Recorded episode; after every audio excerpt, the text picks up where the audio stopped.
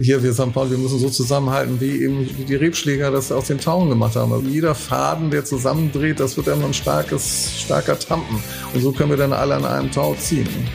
Das ist so, das versuche ich auch immer zu vermitteln, dass eben der Zusammenhalt St. Pauli stark macht.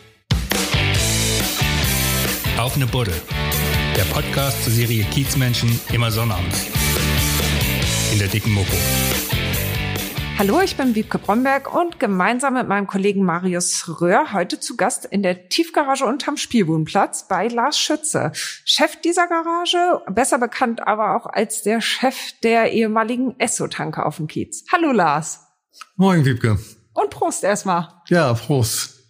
Lars, man trifft dich eigentlich ständig auf St. Pauli bei Restauranteröffnungen, bei Treffen von Kiezwirten, alle möglichen Zusammenkünfte und Eröffnungen, da bist du dabei. Wie ist die Stimmung gerade auf dem Kiez?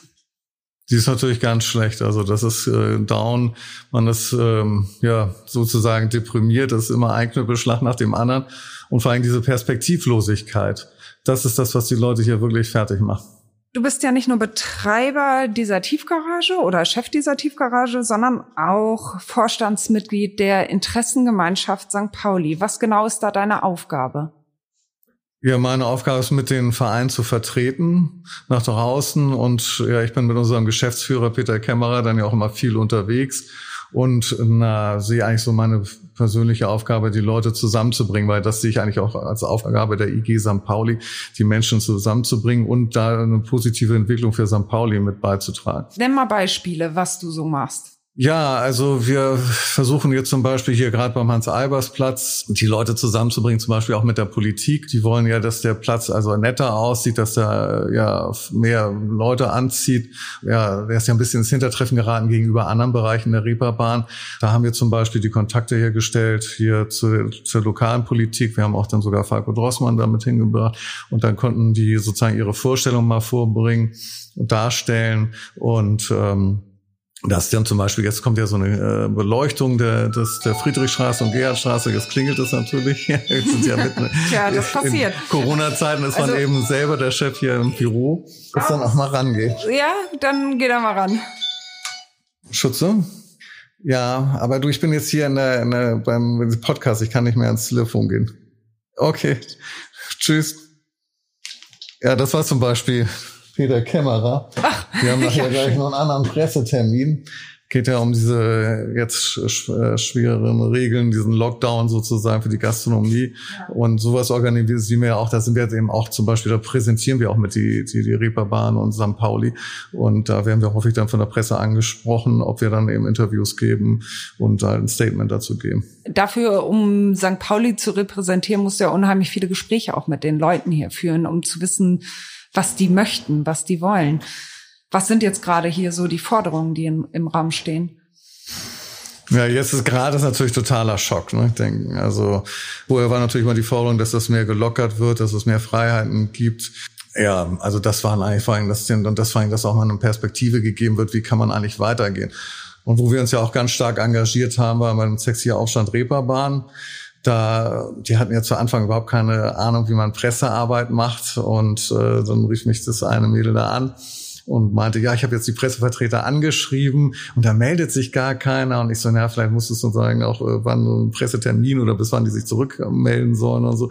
Aber äh, da war die Lawine dann ja schon am Laufen. Also es ja noch ein paar Sachen hat sie ja noch gesagt, wie man am besten damit umgeht. Und dann äh, konnte ich auch schon gar nicht mehr ans Telefon gehen, weil sozusagen die Leitungen heiß liefen. Ja, und da waren, äh, waren wir dann ja auch mit dabei bei der Demonstration, haben da mitgeholfen. Also ich laufe eigentlich sehr viel hier wirklich auf dem Kiez rum, äh, gehe zu den einzelnen Betreibern und ähm, ja, da spreche mit denen, tausche mich aus, wo man vielleicht was erreichen kann, was man machen kann und wo Probleme sind. Und so ist man dann dicht dran. Und wenn dann, manchmal ist es ja auch besser, wenn man dann so ein bisschen Vermittler ist, wenn, wenn es Konflikte gegeben hat, so dass man sich dann wenn man so ein bisschen als neutralere Person dazukommt. Ne? So, und solche, solche Aufgaben machen wir zum Beispiel auch. Aber bist du neutral? Ich meine, du bist seit Urzeiten auf dem Kiez. Kannst du neutral sein? Also ich bin natürlich schon immer mit dem Herzen bei St. Pauli und bei den Leuten hier und aber es ist natürlich in so einer direkten äh, Konfliktsituation ist es manchmal ist man schon da hat man ja einfach mehr Abstand, wenn man nicht selber direkt betroffen ist von irgendeiner Maßnahme oder von einem Konflikt, dann steht man schon ein bisschen weiter davon ab. Also das ist dann schon, da kann man dann schon eine gewisse Neutralität haben. Aber ist klar, wenn was von außen kommt, äh, dann ist man natürlich vielleicht nicht so neutral, weil man das natürlich dann schon äh, mit dem St. Pauli-Herzen sieht. Was fordern jetzt die Geschäftstreibenden auf St. Pauli konkret im Rahmen der Corona-Pandemie? Kannst du das sagen? Also ganz konkret ging es ja jetzt erstmal, dass die Sperrstunde natürlich für viele so quasi ein Betriebsverbot ist, weil das hier auf St. Pauli erst eben später losgeht und das eigentlich keinen Sinn macht, vorher aufzumachen. Und von daher war die Sperrstunde dann natürlich wie so ein Berufsverbot. Und da ist eben die Idee, dass ähm, drei, vier Betriebe dann wirklich klagen und die anderen sozusagen so eine Betroffenheitsliste also sich mit eintragen, dass sozusagen die dann, wenn die Klage erfolgreich hätte, wären ja erstmal nur die, die Kläger sozusagen befreit davon, aber dann könnte man die, die auf dieser Liste stehen, erstmal gleichstellen. Und dann wären das natürlich sehr viel mehr Betriebe dann. Aber das jetzt, ist ja jetzt hinfällig. Jetzt leider. ist es natürlich, ja, man muss jetzt gucken, wie es jetzt weitergeht. Wenn jetzt natürlich, jetzt ist das ja der Lockdown auf vier Wochen ähm, ausgelegt und ähm, ist die Frage, wenn das wieder runter sollte es jetzt positiv laufen und Sie können das wieder wieder Freiheiten geben, dann könnte natürlich sein, dass die Sperrstunde dann wieder dasteht. Ne? Aber das ändert sich ja auch ständig und das war ja auch das Problem in dieser Situation, dass wirklich jede Woche immer neue Regeln kamen. Es war zuerst natürlich diese ganz harte Regelung, dann kamen Lockerungen, Lockerungen, auch immer so mäßig und was kann man jetzt machen, wie ist jetzt die Regelung und jetzt geht's, ging es dann wieder in die andere Richtung, die Verschärfung, die Verschärfung. Ja, eine ganz schwierige Situation. Haben die Wirte damit gerechnet, dass jetzt wieder für sie Schluss ist? Also ich, einige schon, andere wollten das einfach gar nicht wahrhaben, konnten sich das gar nicht vorstellen ich glaube, es ist auch schwer, ähm, so zu, das so einzuschätzen. Natürlich, dass auch, ein, wenn man so betroffen ist und ist natürlich die Existenz ist ja betroffen. Man hat Existenzängste, das merkt man den Leuten. Viele sind wirklich, äh, ja, haben wirklich äh, Bedenken, wie sie jetzt weiter vorankommen, wie es dass ihr Leben, ihr Kneipenleben weitergehen kann. Die können das natürlich gar nicht nachvollziehen wie es dann, dass andere Leute das eben ganz anders sehen, dass, dass die Politik eigentlich eben aus der Bevölkerung auch einen großen Rückenwind bekommt, dass sie solche Maßnahmen macht. Das können viele eben gar nicht so nachvollziehen. Ja, ich will einmal kurz einhaken zur Erklärung, dass hier manchmal so zwischen äh, so Nebengeräusche zu hören sind. Also wir sitzen hier im Pförtnerbüro der Tiefgarage und es fahren auch regelmäßig Autos an uns vorbei. Also nur das. Genau, das ist Hörer jetzt sozusagen mal in einer Bereich und das ist auch eben so eine äh, Situation durch diese Corona-Krise habe ich hier selber auch Kurzarbeit und ähm, jetzt bin dann häufig eben selber hier auch präsent. Ne? Ich habe dann aber auch eine Rufumleitung, dass das, wenn ich hier in der Gegend bin, dann muss ich öfter ans Handy gehen und dann sozusagen mal eine Anfrage von Parkkunden beantworten oder irgendwas machen oder eben kann dann auch schnell hinlaufen. Aber es sitzt eben nicht mehr einer hier. Normalerweise war hier das Konzept von der Garage, dass eigentlich fast immer jemand vor Ort ist. Und das schätzen auch die Kunden. Aber das kann ich natürlich während dieser Zeit dann auch nicht leisten. Du hast ja deutlich weniger Parkende hier. Wie sind da die Umsatzeinbußen für dich? Wie sehen die aus? Tja, das ist schon äh, echt heftig. Also das ist ja, ich habe natürlich ein paar Dauermieter, aber also hier zum Großteil sind 80 Prozent äh, weg sozusagen. Kannst du von einzelnen, ohne irgendwen zu nennen, aber kannst du von einzelnen Schicksalen hier einmal berichten? Die dir irgendwie auch nahe gehen. Ja, Schicksale noch kämpfen ja alle. Ich hatte jetzt gerade am Wochenende mit einer Betreiberin gesprochen und sie meint, sie steht hier hinterm Tresen, also wirklich, und wenn sie quasi nur noch gesetzlich hier alleine stehen kann, weil das ist ihr Leben, dieser Tresen, und da kann sie einfach nicht von weg und da kommt sie einfach nicht drüber weg, wenn das jetzt wirklich alles komplett geschlossen wird, auch für länger geschlossen wird. Also das hat, das, das, da kann man schon, geht einfach echt ans Herzen. Hast du ja Freundschaften auf St. Pauli? Ja, ich habe Freundschaften. Also das ist und das ich man merkt aber auch, also ich Leute, die man halt über Jahre kennt, mit denen man natürlich schon über Jahre sozusagen von klein auf an sozusagen, die man kennt. Und ähm, das ist vielleicht auch der einzige ähm, Punkt, der durch diese Krise wirklich äh, das einzig Positive ist, dass man doch merkt, dass die Menschen hier dichter zusammengerückt sind. Dass es einfach noch viel persönlicher geworden ist, wenn man sich zusammensetzt. Und das ist, man hat jetzt wirklich eine Sache, die alle verbindet. Und äh, das bringt die Menschen natürlich zusammen.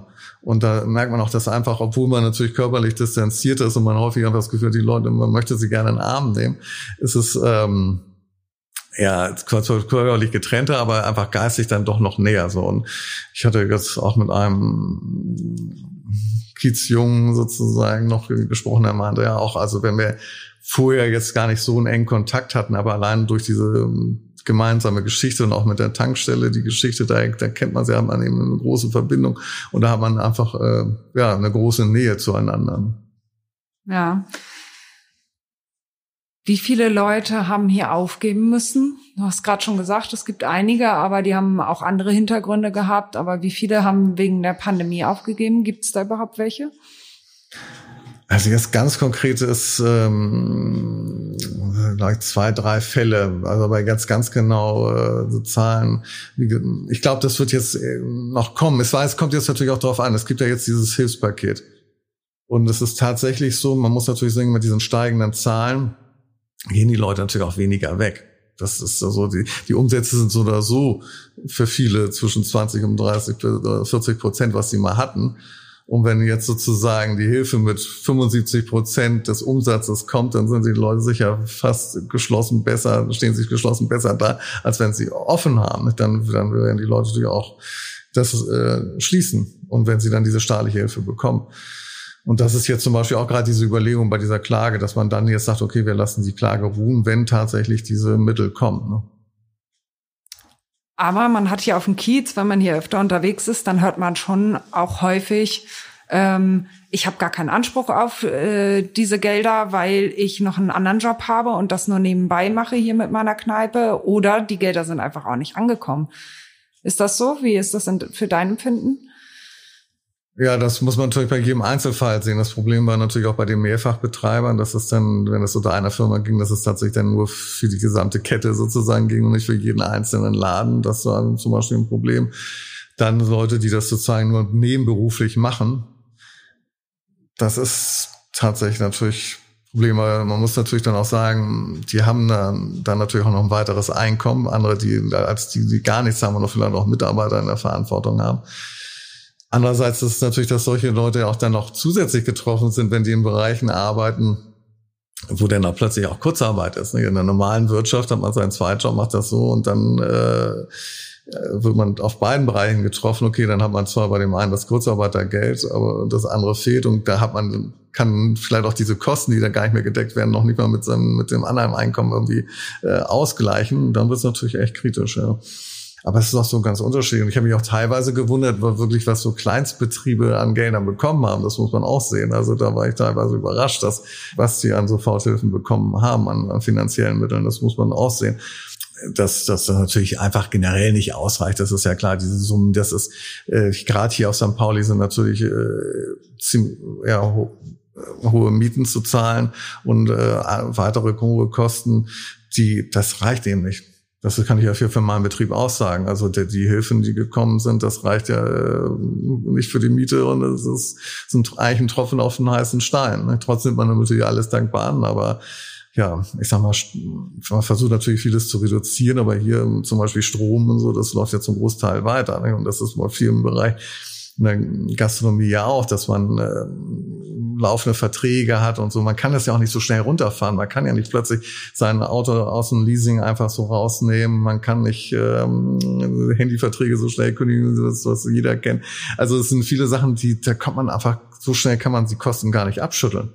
Das ist natürlich ein Riesenproblem. Und dann diese die, die Hilfen sind dafür einfach ähm, ja zu niedrig. Das ist einfach so.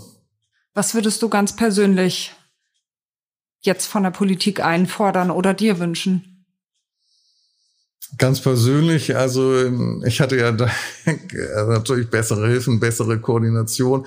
Ich hatte ehrlich gesagt damals wirklich große Hoffnung auf diese App gesetzt, und verstehe auch nicht, dass man die so, äh, ja, da hat der Staat noch so viel Geld ausgegeben und da hört man überhaupt nichts von. Und nur wegen den Datenschutzbestimmungen ist das Ding quasi eigentlich zahnlos geworden. Und letztendlich werden dann nachher plötzlich doch die, die, die Listen eingesammelt von Bezirksamt, auch bei Betrieben, wo gar kein Corona-Fall war. Also das war ja auch datenschutzrechtlich sehr bedenklich.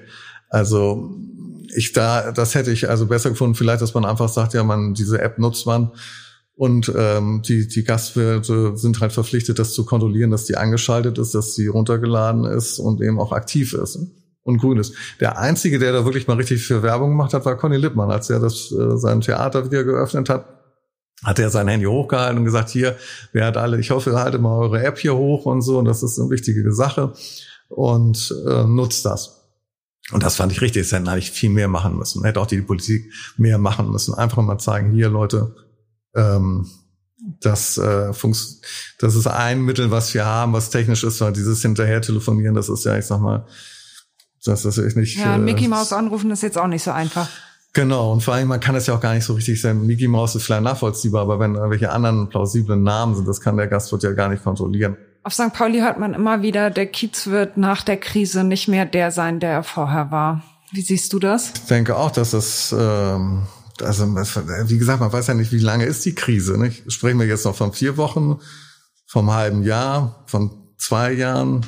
Das, wann ist die Krise nun zu Ende? Also wenn das wirklich zwei, drei Jahre dauert, dann äh, ist es ja wirklich bald. Dann kann man davon ausgehen, dass es St. Pauli nicht mehr gibt. Dann ist es hier. Das war früher schon die Angst von meinem Vater. Da, als St. Pauli war ja auch eine ganze Phase, wo es ja wirklich ganz äh, richtig runterrauschte und wo es quasi ja, also so No-Go-Area war, da hatte mein Vater mal Angst, das wird zur Bronx. Ne?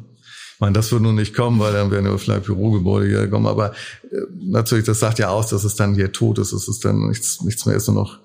Und ähm, ja, also wenn das so lange dauern würde, aber ich denke auch schon, so werden natürlich Veränderungen kommen. Das Problem ist, was, was ich äh, sehe, dass ähm, hier, das ist ja, sind ja eingespielte Player, Leute, die jetzt Jahrzehnte zusammen äh, arbeiten, die sind vielleicht nicht die besten Freunde, aber Nachbarn, die kennen sich schon und können sich auch einschätzen. Aber wenn da natürlich die Leute wegbrechen, dann ist, muss ich das alles auch völlig neu äh, sortieren. Und es gibt ja auch immer Leute, die Geld haben. Und da werden Leute kommen, äh, die man vielleicht überhaupt nicht hier aus St. Pauli haben möchte. Die dann hier in die Betriebe ein, äh, einsteigen und das dann sicherlich nicht alles zum Besser machen kommen, kommen wird. Also. Ja. Du hast gerade schon deinen Vater angesprochen. Dann kommen wir doch mal auf dein altes Leben. Und zwar als Chef der bekanntesten Tankstelle Deutschlands. Kann man schon sagen, ne? War die bekannteste. Ja, oder? war schon sehr bekannt, ja. Ich glaube schon, dass wir mit. Ich sag, ich habe immer gesagt, St. Pauli ist eine der bekanntesten Straßen der Welt und das ist doch klar, die einzige Tankstelle, die da ist, ist natürlich auch eine der bekanntesten der Welt. Also das ist doch einfach logisch. Ja, die, die war ja so eine Art, also sie wurde ja immer so Dorfplatz von St. Pauli genannt. Da kann man zusammen. Welche Bedeutung hatte die Tanke für dich?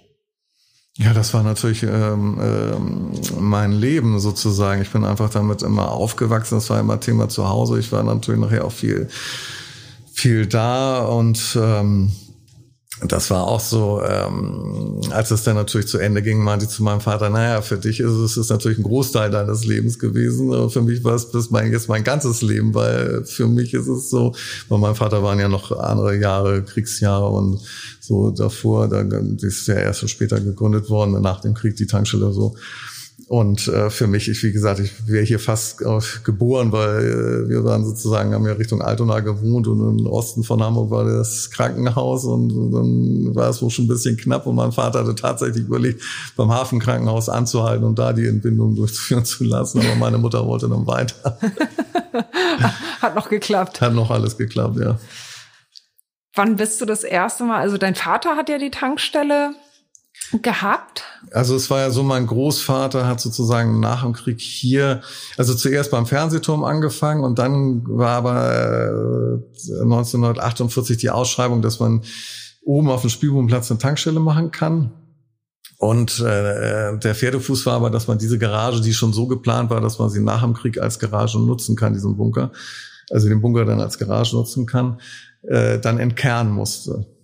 So, das war so, die Ausschreibung hatte mein Großvater dann halt gewonnen und hat sozusagen dann ähm, 1949 hier auf, äh, angefangen mit der mit der Tankstelle oben auf dem Spielbogenplatz und hier das war eigentlich das Problem. Die Garage war natürlich das Groschengrab. Das war das ist, die die Kosten das hat uns eigentlich äh, immer verfolgt dieses Ding zu entkernen. Das hat zwar die ESSO zuerst mal vorfinanziert hat sich das Geld aber wiedergeholt und ähm, also mein Vater war dann aber auch schon mal hier in die Garage der war da irgendwie zwölf als er da hier reingeguckt hatte und ähm, dann musste ja die, war die Tankstelle erstmal oben, die musste dann aber weg, weil die Stadt mit dem Platz was anderes vorhatte. Und dann ist es ja sozusagen seit 62 da drüben gewesen.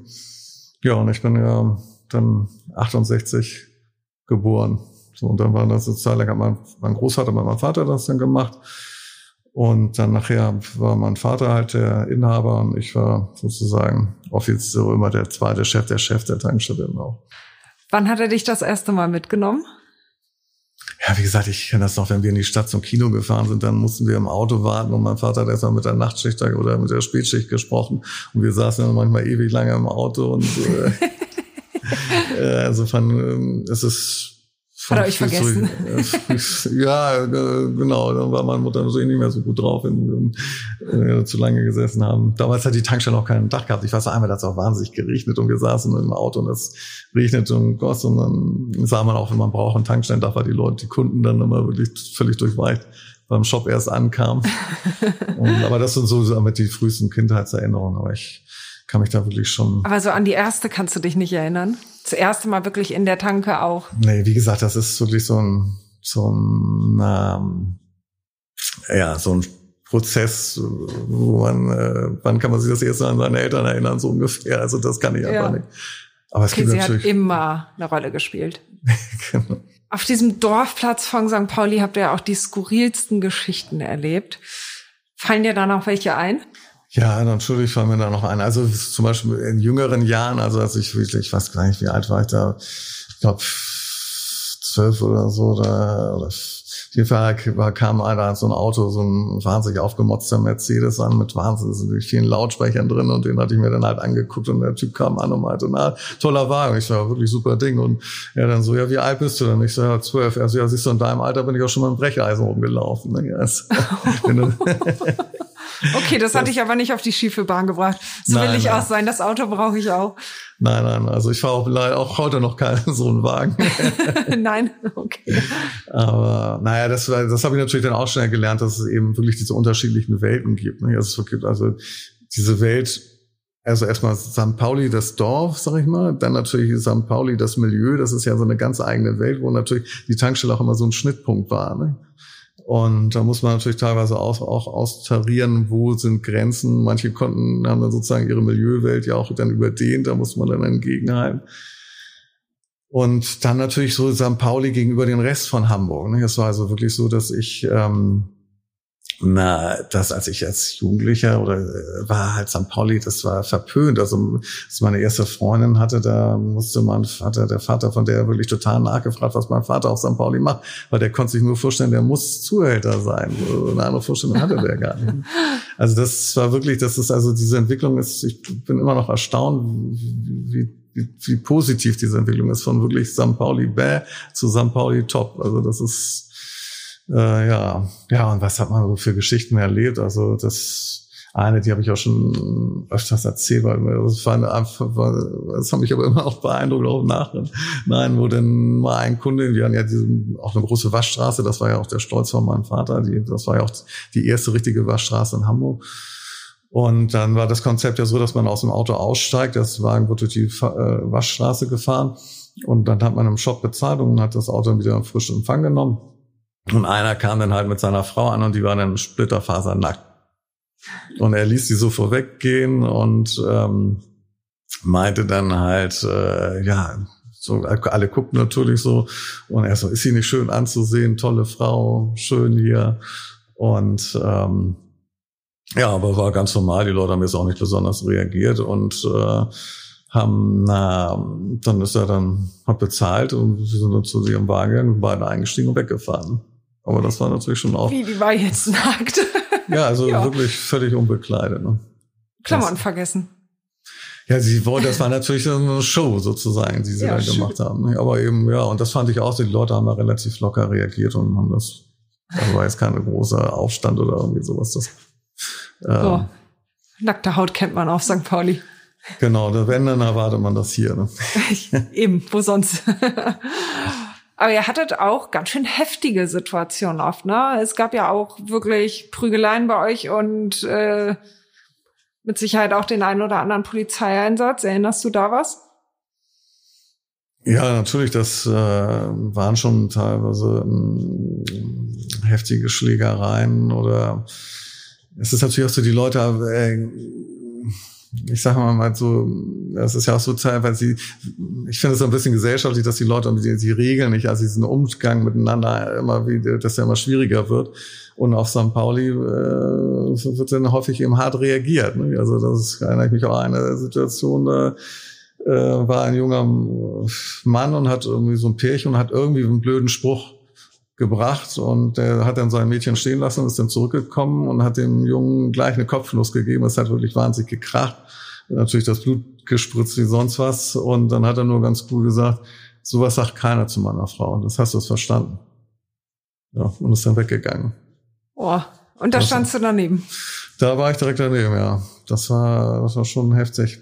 Oder was ich auch mal, das, das jetzt aber zum, also das auch also deprimierend war, eine Schwanger und die sah auch jetzt gar nicht, also die sah jetzt nicht irgendwie runtergekommen, außer mal ziemlich normal eigentlich, und, aber war halt ziemlich betrunken, aber hochschwanger und äh, die wollte nur partout äh, was eine Flasche Wodka oder so kaufen, also irgendwas Alkoholisches. Ne? Und das war auch ein Riesendrama, die davon wegzukriegen. Zum Schluss habe ich dann auch mal, irgendwie kam gleich ein Polizist vorbei, der nämlich gesagt hatte, er soll sich mal um die kümmern. Dann hat er dann auch gemacht. Aber das, sowas ist zum Beispiel auch, ähm, ja. Äh, du musstest schon häufig regulierend eingreifen, oder?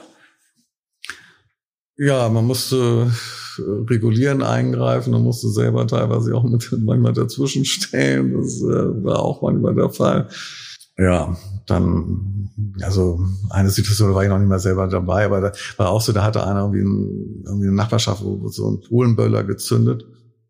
Und das, okay, dann, dann na, ist einem Kind auch noch das Trommelfell, die war gerade auf der Tankstelle, hat das Trommelfell geplatzt.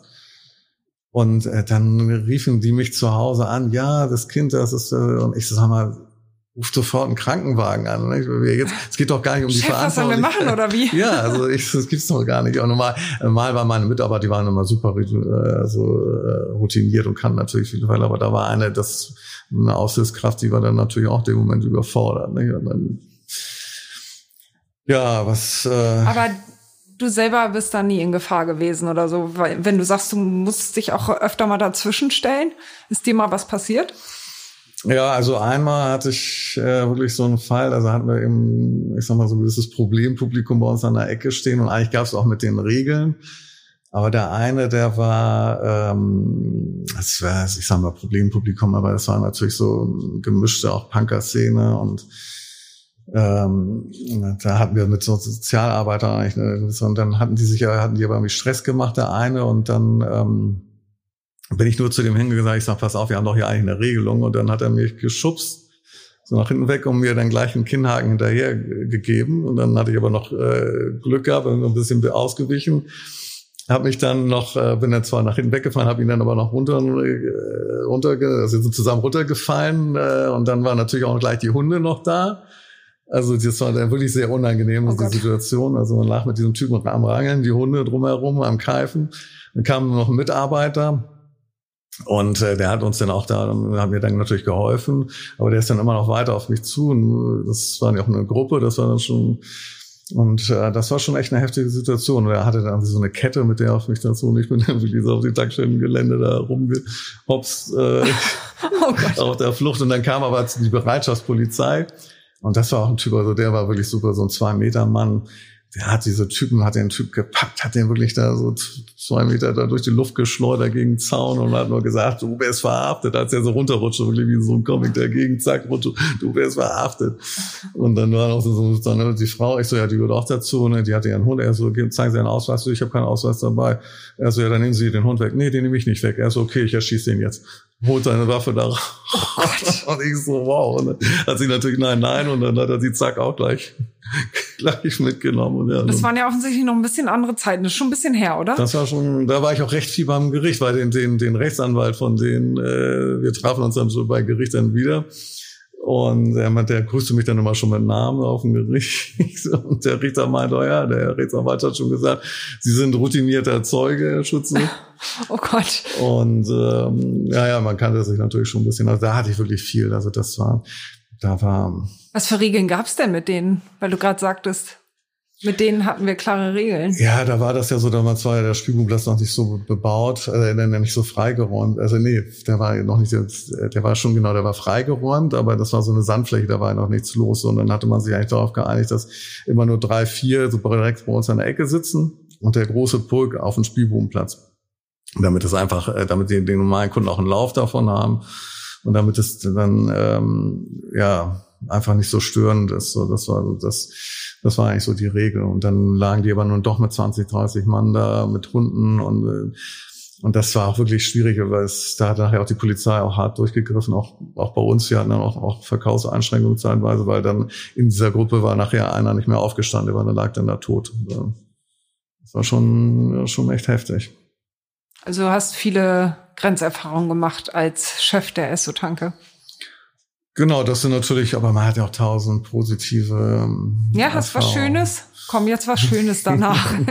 was, was, Aufbauendes. Schönes. Ja, das hatte ich, äh, also diese äh, Geschichte, dass da eine komische Geräusche bei sich in der, im Motorraum hatte und ähm, dann haben wir die Motorhaube aufgemacht und dann kam eine völlig verängstigte Katze da raus und keiner wusste natürlich, woher die kommt. Und dann hat eine Kundin gleich gesagt, Mensch, das arme Tier, also ich nehme die auf, ich habe eh schon eine Katze und dann ist kein Problem.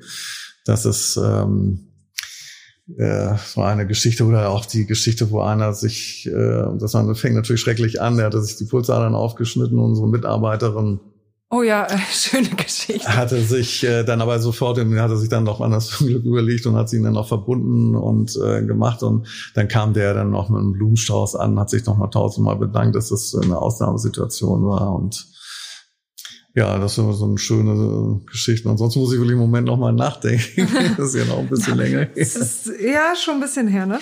Wie war dein Verhältnis damals zu den Kunden in der Esso-Tankstelle? Du warst da der Chef, aber du hast ja, du warst ja auch immer vor Ort.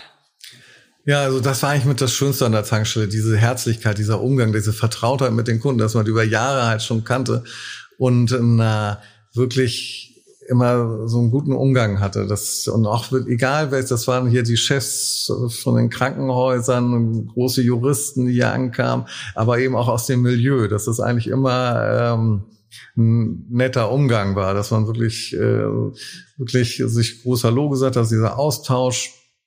Und das war für mich eigentlich immer das Schönste an der, an der Tankstelle, dass man wirklich, dass es so ein Platz war, wo Leute quasi so ein, so ein Friedensplatz, wo eigentlich also alles quasi ausgeschaltet wurde, wo man sich einfach wirklich als Mensch so be begegnet ist. So als, das war für mich immer das äh, ganz Besondere an der Tankstelle. Wie lief das ab auf der Tankstelle? Also der, der eine oder andere hat da, glaube ich, seinen Wocheneinkauf erledigt. Und es wurde aber auch viel gefeiert da, ne? Genau, es wurde viel gefeiert. Es gab ja immer so eine, so eine, so eine Schicht sozusagen. Es gab ja diese Tage, die Waschkunden, die gekommen sind, dass die normalen ähm, Angestellten, die Unternehmer, die gekommen sind. Und dann kam das sozusagen in dieses, dann kam das Theatergeschäft, dann kamen so die Theatergäste, die dann äh, unten geparkt haben und dann so losgegangen sind. Und dann kamen natürlich die Partygänger. Und dann kam ja auch so diese Zeit, wo dann sich das vermischte, wo dann sozusagen die Leute aus den Theatern rauskamen und dann plötzlich in diesem Partywelt angekommen waren. Das war natürlich für manche auch ein Schock und viele fanden das aber auch ganz toll. Dass, und dann kamen immer diese, diese Schnittmengen zusammen. Ja, und dann war es ja auch so, dass dann ähm, kamen die Leute nachher, die wieder Feierabend gemacht haben, auch so die Mädchen, die da dann hier Feierabend gemacht haben und dann kamen aber auch schon wieder die ersten Arbeiter, die Hafenarbeiter, die dann kamen oder im Taxifahrer, die andere Schicht angefangen haben und ähm, ja, das äh, war dann immer so ein Rundum und so ging das immer, immer wieder von vorne los. Und da war auch eine Geschichte, die mich damals natürlich als Jugendlicher ziemlich beeindruckt hatte. Da kam wirklich ein äh, sehr hübsches junges Mädchen, die gerade Feierabend gemacht hat und hatte auch so eine, auch eine Katzengeschichte, so eine Babykatze auf der Schulter und die war dann, die so ein ziemlich weites Teil angehabt, so locker ein Sweatshirt rumhängen und dann war die so hin, ihr hinten reingelaufen.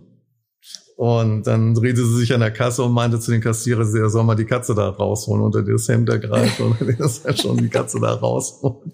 Und ich so, wow, bei dem Mädchen hätte ich das auch gern mal gemacht. Entschuldigung, darf ich Ihnen die Katze nochmal wieder da reinstecken?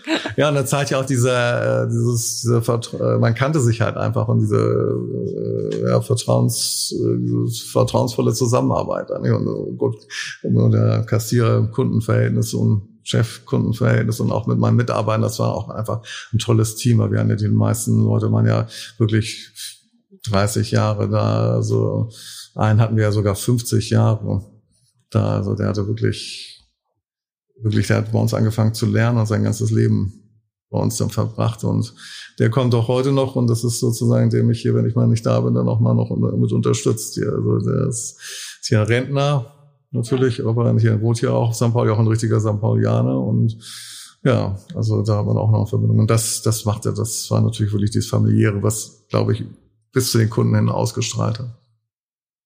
Kanntest du die auch mit Namen? Die Kunden? Mhm. Ja, natürlich, aber ja, die meisten natürlich immer nur mit ähm, mit Vornamen. Das war ist ja hier auf Kiez eben auch so, ja. dass man und das, das Witzige ist ja auch, dass ich natürlich viele Kunden äh, ja nur immer bei uns kannte und dann gar nicht so, ich bin von der Schule gar nicht so viel weggekommen. Ne? Also ich bin ja nicht selber so viel dann hier losgezogen. Und das war natürlich jetzt auch mit diesem neuen Job so, dass man dann äh, in die Läden von den Kunden gerne gegangen ist und da dann gesessen hat und sich mit den Leuten unterhalten hat. Und das war äh, ja eine ganz andere Sicht, die Menschen kennenzulernen in deren Umfeld. Ne? Hier wir St. Paul, wir müssen so zusammenhalten, wie eben hier äh, wie die Rebschläger das aus den Tauen gemacht haben. Also dass jeder Faden, der zusammendreht, das wird dann ein starkes, starker Tampen. Und so können wir dann alle an einem Tau ziehen. Und das ist so, das versuche ich auch immer zu vermitteln, dass eben der Zusammenhalt St. Pauli stark macht. 2009 hat deine Familie dann das Grundstück verkauft? Das war 2009, ne? Genau, ja. ja. An die Bayerische Hausbau und da gab es ja auch massive Proteste. Wie hast du das Ganze damals erlebt? Also erstmal war das für meinen Vater natürlich auch die äh, schwerste Entscheidung seines ganzen Lebens und es, ich habe ja schon angedeutet, es hing einfach auch da mit dieser finanziellen Situation zusammen, dass man einfach nie geschafft hat, diese Kredite richtig loszuwerden. Fing ja schon eben mit diesem Ausbau von diesem Bunker an und dann mit dem, die Tankstelle musste dann ja weg und dann ähm, war das halt einfach, dass, dass die Stadt wollte ja auch damals, dass da kein Wohnhaus gebaut würde, sondern da sollte ein Parkhaus entstehen. Da hatte mein Großvater gesagt, nein, also das macht keinen Sinn. Hier, das, hier stehen nur drei Autos. Also Wohnungen werden gebraucht, so Anfang der 60er. Aber die Stadt hat wohl auf diese vielen Parkplätze wohl bestanden.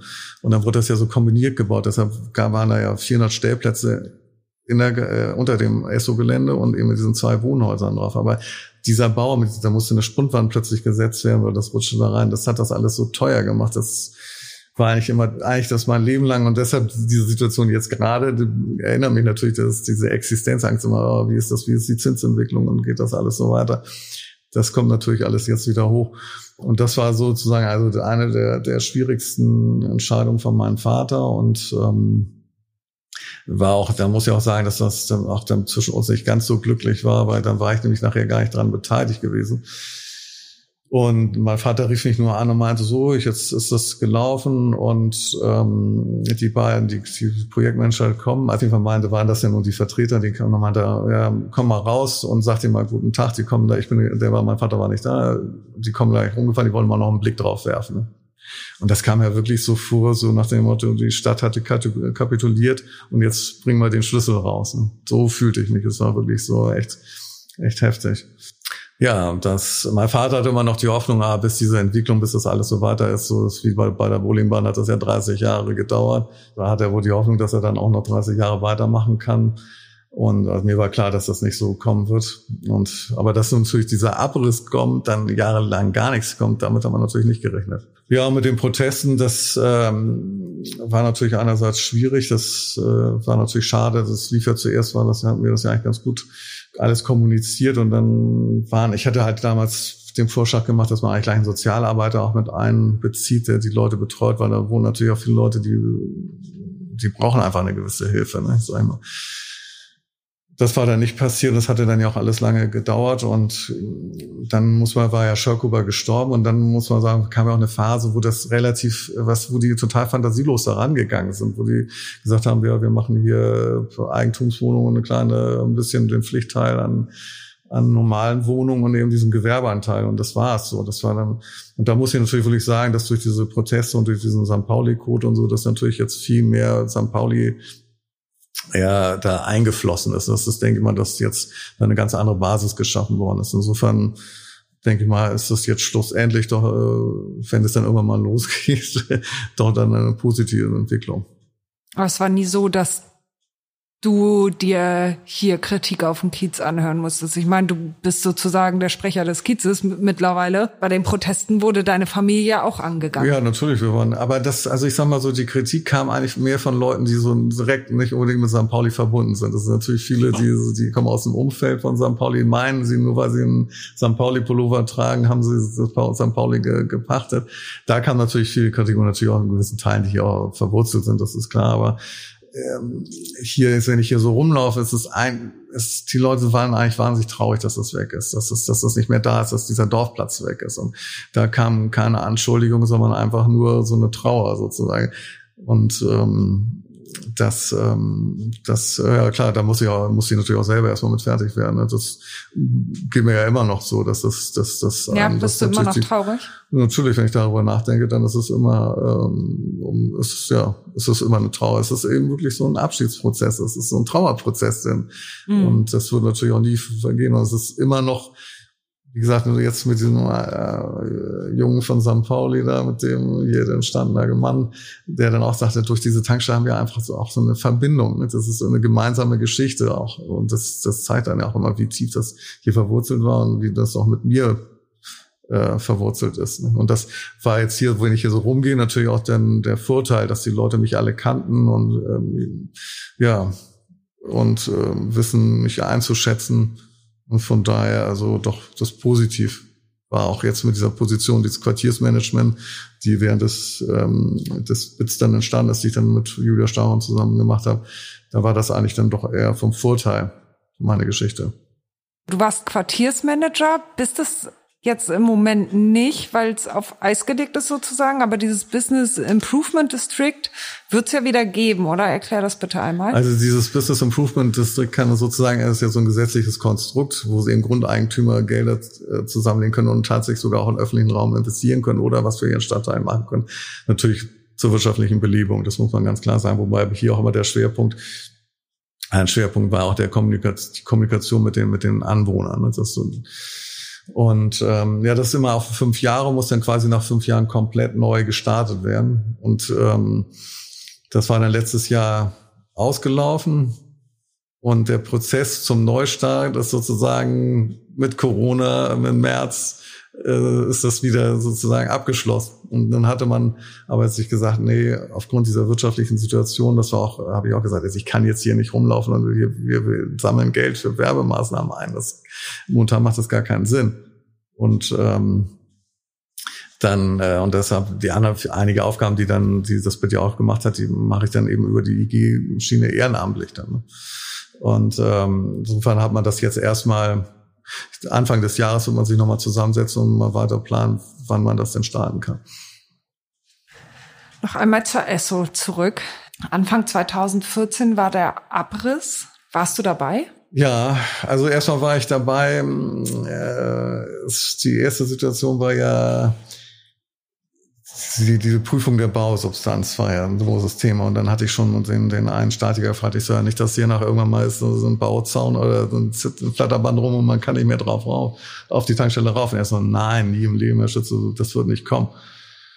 Und na, dann rief mich mein Vater an, das war der 15. Dezember, ja, und meinte, du, die räumen gerade das hintere Wohnhaus. Könnte ja sein, dass auch vorne die Tankstelle auch geräumt wird. Und wirklich die Frage, wo ist der Schlüssel eigentlich, ne, wenn wir abschließen müssen. Nicht so, du, ich weiß, wo der Schlüssel ist. Ähm, ich glaube, ich war besser hin. Und dann bin ich hingefahren und dann war genau die Situation Flatterband, Polizei, die Leute da rausgeholt. Und ja, dann wurde, dann wurden ja erstmal sozusagen die, die Bewohner teilweise noch von uns versorgt, weil wir dann aus dem Shop heraus, im Backshop haben wir den Brötchen gemacht und alles. Aber irgendwann mussten wir dann ja auch zumachen. Und das Schärfste war dann ja auch, dass die Polizei dann ja weggegangen war. Eine Zeit lang, die hatten auch die, die, die Haustüren aufgebrochen und so, wenn ja, kamen Leute später nach Hause und sagen, äh, wieso die Flure, das ist alles offen, was ist denn hier los? Und die sind dann um zwei, glaube ich, gegangen. Und ähm, meinte ich so, sie können doch jetzt ja nicht alles gehen. Und meinten sie so andere Tankstellen na, werden ja nachts auch abgeschlossen. Ich so, das ist hier was ganz anderes. Hier ist St. Pauli und hier das.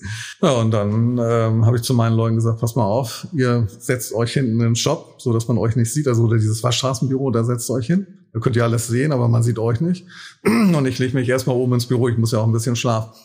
Dann rief mich morgens, äh, was ich fünf der Hausmeister an, meinte Lars, ich glaube, du musst jetzt doch rauskommen, jetzt holen die äh, Regeln die richtig noch ab. Und dann kam ja diese Räumung dann, und dann der Abriss, das war natürlich wirklich ähm, echt heftig. Also da war ich auch teilweise ein bisschen natürlich sauer und kritisch, dass man, die haben da nachher, als sie das Dach erstmal abgerissen haben, da die, die Stahlpfeiler durch die Luft geworfen und die, die Abbruchleute waren in den Häusern. Da habe ich gedacht, na, so schlimm kann es ja dann doch nicht alles sein. Aber naja, also wie es drum ist, also das war natürlich echt heftig, dass das Dach da abgerissen wurde. Das, da ist mir echt ein Teil des Herz gebrochen. Also das ja, und das nächste damit, da hatte ich zum Beispiel gar nicht so gerechnet, dass mich das noch so, so trifft. Aber ich habe ja auch ein paar Jahre da gewohnt in dem hinteren Haus. Und dann war ich genau da, als der Bagger so mein Wohnzimmer da weggeknabbert hat, wo ich gewohnt habe. Und der Mieter hatte so noch die Jalousien hingen da irgendwie noch dran. Also es, man konnte das noch erkennen. Also das war schon, das hat mich dann auch nochmal noch mal geschockt. Das war schon, ja, also die Sachen dann also dieser Abriss, das, also die eine Sache war, da hatten die ja schon so offiziell angefangen, irgendwo so ein kleines Loch reingepickert mit Presse und hier und da. Und dann meinte ich zu der äh, Angestellten für den Bayerischen Hausbau, ist denn jetzt Schluss? Und sie so, ja, mehr passiert heute nichts. Und dann fuhr so ein Mini-Bagger in die Shoptür rein. Das knallte das Ding, dann hat er einfach platt da reingefahren. Und das war auch so ein Thema, weil diese Shoptür, das war natürlich immer bei diesen Großveranstaltungen, äh, die wir dazu gemacht hatten. Und ähm, die auf jeden Fall musste das Ding immer zu sein. Ne? Und ähm, dass das Ding dann plötzlich so platt gefahren worden war. Also da, das, das war auch echt, da war ich auch, das war ein richtiger Schock in dem Moment. Und ich habe so ein Bild noch daran, wie gesagt, mit allen Mitteln. Und ich hatte einmal nur einen Türsteher da vorne stehen oder irgendwie St. Pauli so so ein Aufstiegsfeier. Damals war das ja alles noch gar nicht so organisiert. Es war dann plötzlich, haben sie sich halt getroffen, alle auf dem Spielbubenplatz und die Spieler sind beim Docks da auf dieses Vordach gegangen. Mhm. Da war das ja noch nicht so, alles mit Getränkewagen so vorbereitet. Sie sind natürlich dann alle zu uns gekommen und ich weiß noch, dieser Türsteher, das war, der hatte wirklich Arme wie so Baumstämme und der wurde da an dieser Glastür quasi zerquetscht. Der konnte die nicht mehr wegdrücken. Der, der, ich so, jetzt müssen wir uns auch überlegen, wie wir den da rauskriegen. So, das war schon, und diese, wie gesagt, dann mit, diesem Knall zeigt weg die Tür. Das war schon bitter. Du hast, nachdem die Esso-Tanke dann weg war, gesagt, dass du gerne Gastronomie wieder schaffen würdest, für jedermann auch. Genau. Und da gerne was eröffnen würdest. Hast es aber, glaube ich, nie getan, oder?